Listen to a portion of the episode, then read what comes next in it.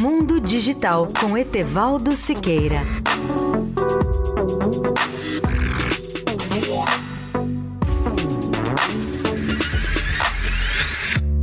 Caro ouvinte da Eldorado, de volta de Las Vegas, eu quero comentar hoje a brilhante palestra proferida pelo presidente executivo da Intel, Brian Krzanich, no CES 2018.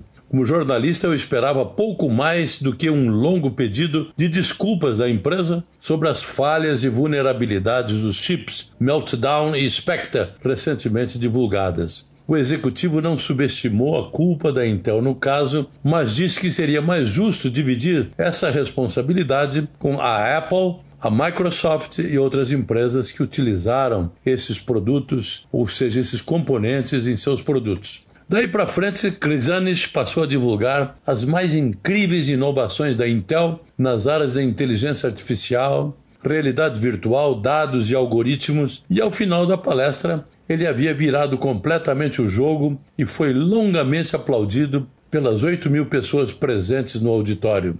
Sua estratégia foi demonstrar que o mundo depende hoje dos dados, a que ele chama de petróleo do século XXI, pois movimenta tudo do qual dependemos a toda hora.